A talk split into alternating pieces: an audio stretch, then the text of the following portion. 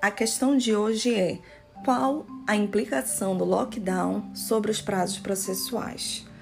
Conforme a resolução número 312 de 7 de maio de 2020 do Conselho Nacional de Justiça, podemos dizer resumidamente que o lockdown consiste em medidas sanitárias restritivas à livre locomoção de pessoas, o que tem impedido, portanto, o acesso de magistrados, servidores, membros do Ministério Público e Defensoria e advogados aos fóruns, gabinetes e escritórios.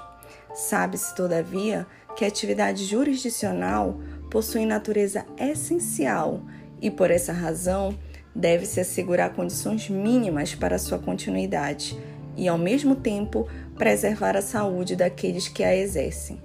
Por essa razão, o CNJ decidiu que nas unidades da federação em que for decretado o lockdown, ficam automaticamente suspensos os prazos processuais tanto em meios eletrônicos quanto em meios físicos, pelo tempo que perdurarem as restrições.